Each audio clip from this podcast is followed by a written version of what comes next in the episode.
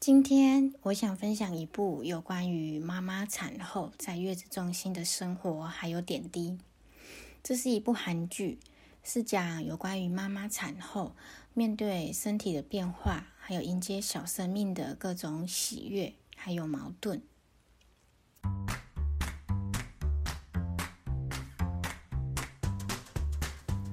嘿，李后，欢迎来到 Miss 廖 Daily。廖牵手聊聊牵手，很高兴认识你。我是节目的常驻主持廖太，就是廖太太的简称呐。你不觉得直接讲廖太廖太还蛮轻松的吗？比起廖太太，中间第三个字也太累赘了吧？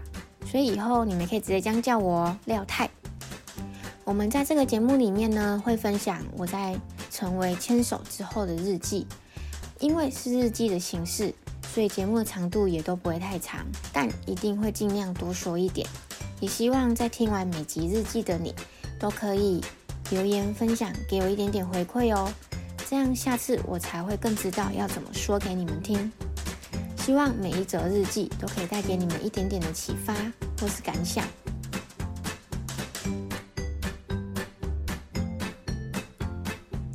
这部剧就是产后调理院啦。目前已经结局有一段时间喽，还没有看过的，赶快去看看吧。廖太觉得这部剧还蛮推荐大家去看的，不管是已婚、未婚、已经当妈妈、怀孕中，或者是备孕中，甚至是当爸爸的角色，我相信都会带给我们不一样的观点。这部剧它是以月子中心为背景，演出妈妈们在怀孕。生产坐月子的喜怒哀乐的故事，故事里面也带出了各种妈妈的烦恼，包含年轻妈妈对于坐月子的各种不理解，高龄产妇所面对的职场、健康等等的问题，全职妈妈对育婴的坚持，第一胎生小孩的妈妈对所有事情的懵懂，还有失去孩子的妈妈生产后瘦不下来等等的烦恼。我想，这对于已经有生产经验的妈妈们来说，应该是很有共鸣的。但是对于廖太来说，因为我现在是备孕期，其实有点像是预习，一种经验分享，可以大概了解未来会发生什么事情。但是对于廖太来说，也是有点点冲击，会发现原来生产是这样子的呀。这也是我想推荐给你们的原因之一。就算现在是备孕期，也是可以看这部剧的哦。产后调理院就是我们所知道的月子中心。其实月子中心真的分很多的等级，从普通到最高级都有。不过真的要笔记的一个重点是啊，一旦你发现怀孕了，就要赶快去找喜欢的月子中心哦，因为月子中心真的很抢手。和我们同一期怀孕的孕妈咪们，可能都已经在挑选的路上喽。所以呀，如果你已经发现怀孕了，就要赶快去做产检，顺便去看看月子中心喽。嘘，这是一个很大的秘密呢。产后调理院这部剧呢，它蛮短的，只有八集，但是它一点点都没有浪费每一集的时间。这部剧透过各种剧情，它带出了妈妈们的矛盾。学习不适应、失落，还有生孩子的各种过程的难堪，还有忧郁，甚至是对于育儿的困难、挣扎、职场的平衡、家庭关系、身材变形等等，在错综复杂的情绪下，妈妈们都在面对这些事情。其实，在看完这部剧的时候，我也有跟我的妈妈分享这部剧，结果我自己的妈妈，她是直接跟我这样子说。本来就是安尼啊，结婚就是要生囝，过安那苦嘛行过来呀。对于生产、怀孕这些的过程，在一般人的眼里是多么正常不过的事情。但是随着时代的演进，渐渐的大家也开始重视起来有关于优生学、宝宝的知识、生产经验等等。所以对于妈妈所说的这句话，我觉得。可能是他对于怀孕生子育儿的一个总结吧。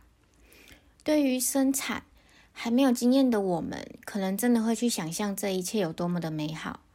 即使我们过去在电视啊、电影啊，或是朋友口中都已经有听到生孩子有多痛苦，甚至还还有演到说半夜不能睡觉这种惨况。可是因为我们还没有经历过啊，也没有任何一部剧就像产后调理院这样子，这么详细的 focus 在月子中心所发生的各种事情，所以还是会有点憧憬。直到我看完这部剧之后，我才真的有一点点回到现实了呢。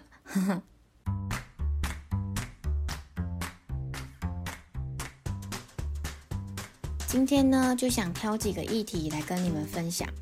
基于我不想要爆雷，所以今天的观点都比较像有一点蜻蜓点水的那种感觉。我真的是非常讨厌爆雷耶！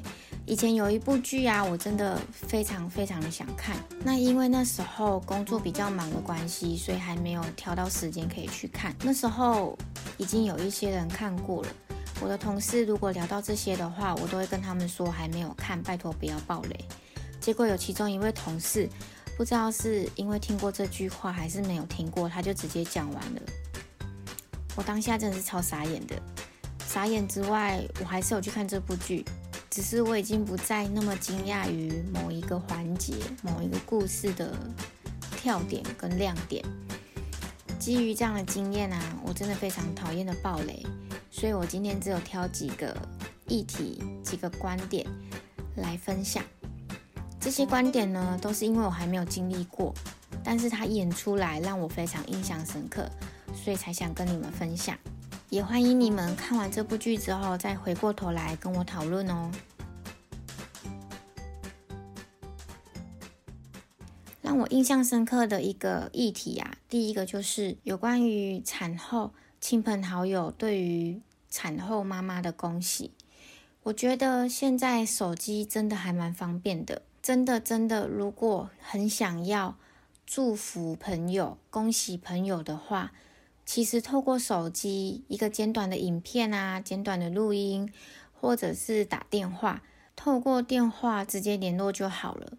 因为产后妈妈真的还蛮累的，尤其是刚生完小孩的时候，时间都把它花在照顾婴儿啊、照顾伤口啊。这时候真的不用担心科技冷漠，我们真的透过手机啊、卡片啊，或是外送礼品就好了。我认为留给产后妈妈属于她的空间才是最好的祝福哦。第二个，关于母奶，对于初学者来说，喂母奶可能就是最在意的事情了，包含要怎么喂母奶，要不要喂母奶，要选择亲喂还是平喂。如果没有奶的话要怎么办？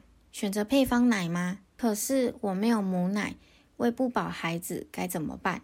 我这样是不是一个失职的妈妈？生产之后常常要面对的是胀奶、哺乳跟挤奶，一方面想满足宝宝的需求，一方面又发现自己的胸部变形，还有可能不小心引发乳腺炎。对于母乳的坚持跟挣扎。往往让妈妈们身心俱疲。虽然很多人都提倡母乳才是对孩子最好的营养，但这并不代表选择配方奶就是背叛孩子或是不爱孩子啊。如果无法提供孩子每天所需的乳量时，适时的搭配配方奶，是不是才能让孩子不饿肚子呢？我认为不应该一昧的拒绝配方奶，而是应该要了解。母奶跟配方奶，它们之间的优点跟缺点，再来好好的权衡，要选择母乳还是配方奶。对于母奶，你的想法是什么呢？你会想要用配方奶吗？第三个，有关于职场，生产之后的妈妈往往会在育儿跟职场之间徘徊。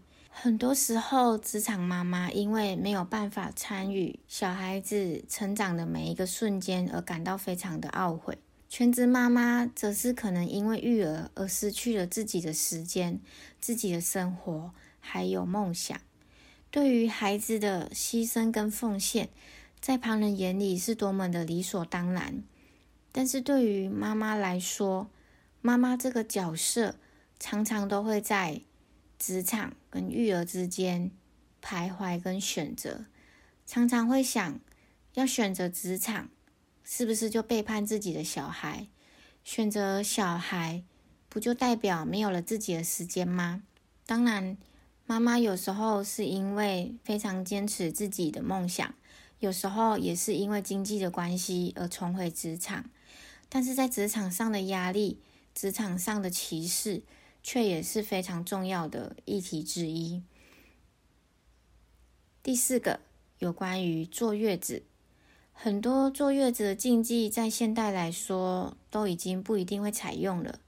虽然说遵照以前的规矩，一定会有它形成规矩的一个原因，但是我们应该要先了解这些禁忌它背后所谓的原因，而不是一昧的去禁忌。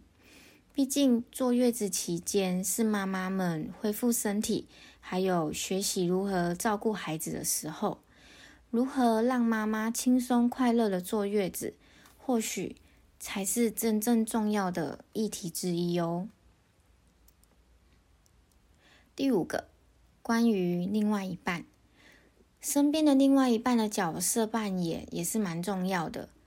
不管是神队友或是猪队友，我认为只要另外一半有心，愿意替妈妈们付出，相信妈妈们一定都能够轻松不少。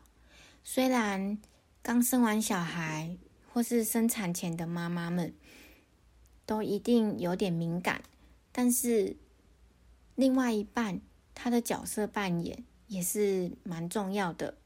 虽然说宝宝在某一部分是非常依赖妈妈的，可是妈妈也不是铁打的呀，妈妈无法二十四小时都带着孩子。所以，我认为，当先生也有意愿想要学习如何带孩子的时候，我觉得爸爸妈妈一起携手去带孩子，真的是最幸福的事情。所以啊，我也真心推荐，一定要找先生一起来看这部剧哦，让他了解一下当妈妈之后会产生哪一些内心的挣扎，也让他了解，如果在育儿的任何时刻。身为爸爸的角色，也愿意分担的话，是多么开心的一件事情。因为育儿从来都不是一个人的事情。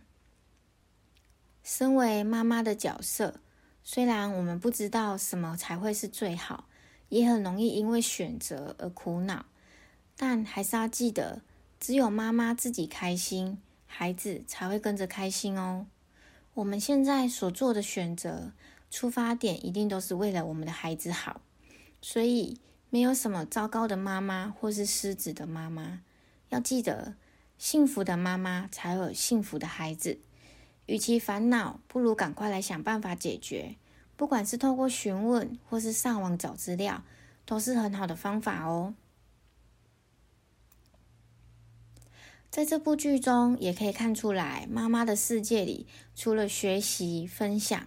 也是会有比较的，比较孩子的成长，比较对孩子的教养方式，比较喂母奶的问题，比较小孩喝母奶的进度等等。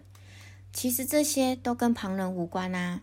就算是已经有育儿经验的妈妈们，每个孩子都是独一无二的。我们的经验不代表他们会遇到的问题，我们的经验也不代表是他们的经验。不代表可以随便对别人指手画脚，也不代表我们就可以决定别人的下一步要怎么走。虽然身为新生儿的妈妈、备孕妈妈，或者是二宝妈、三宝妈等等，我们都无法避免别人对于我们的指手画脚。我们能做的事情就是先从自己做起。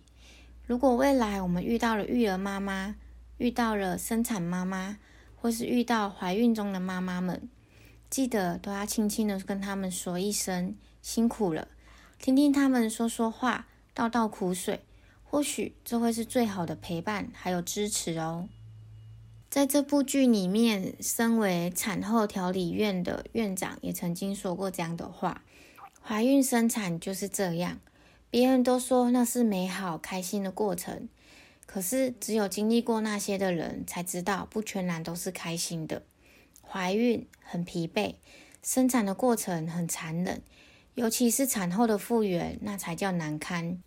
我想，他可能是想跟我们分享，没有亲身经历，都不要说感同身受。就算亲身经历，也不要说的好像自己是当事人一样，因为每件事的经历，真的只有当事人才会最清楚。我想每一位妈妈都不是天生就知道要怎么当妈妈，都是透过学习，慢慢的去成为心里想成为的那个妈妈。我们给孩子的爱都会很满很满啊，就算是新手妈妈，偶尔做的不好，但都是为了孩子，在跟孩子一起成长啊。从来我们都只是想象自己生完孩子坐月子的那个模样，真的很难想象，原来在月子中心里面，每个妈妈都有不同的故事，但是同样都有可能会去遇到哺乳的问题、身材变形的问题、教养的问题等等。我想每位妈妈都有属于自己最隐私的秘密，在月子中心里面却能够因为相聚而变得紧密，或许是因为身处其中。或许是因为有相似的经验，或许是因为喜欢分享彼此所遇到的困难，还有解决的方法。在这个同温层里面，才真正的了解到，原来妈妈并不是孤军奋战。在今天跟你们分享的同时，我才真的想象得到，妈妈说的“过安那扣马加贵来啊”是什么意思。我想，对于产后的喜悦跟矛盾。以及看着自己的变化，看着自己孩子的成长，好像也是在这样子的学习之中，慢慢的成长，慢慢的走过来了，慢慢的成为现在的妈妈。成为妈妈真的是一件很伟大的事情。未来如果我成为一个孕妇的时候，再回想这部剧，也许是更有心理准备了吧。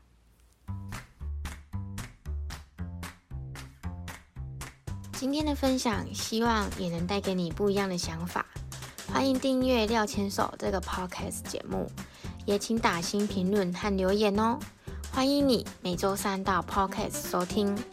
如果你也有故事或感想，也欢迎你留言或 mail 给廖太太。节目名称为什么叫廖牵手啊？难道说是牵手？牵手？奇怪的废话少说。其实呢，廖就是姓氏，也没什么好多说的。牵手，这是我想要表达台语的 “canchu” 它的意思。虽然台语的 “canchu” 它的意思是老婆跟太太，可是我觉得它应该有代表一点点的有福同享、有难同当的意思吧。canchu，canchu，看你的手，看我的手。虽然说结婚当天我们真的都好幸福、好开心哦。可是结婚之后日子可真的没有想象中那么轻松呢，一点都没有想象中的王子公主从此过着幸福快乐的日子，骗人呐！虽然没有想象中的轻松，但是其实也有幸福的事。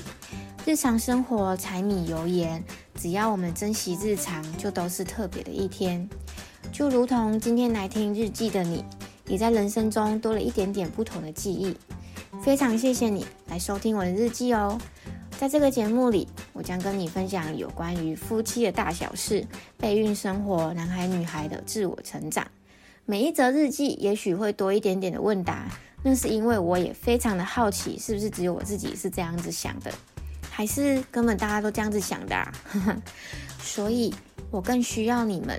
收听每集的日记之后，在收听的平台或是我的 IG 留言，或是直接寄信到我的 mail 都可以。毕竟地方太太真的很需要同温层呢。每则日记都没有标准的答案，毕竟适合我们的不代表适合其他人。或许还是有机会可以碰撞出新的巧思呢。那我们下周再见面喽。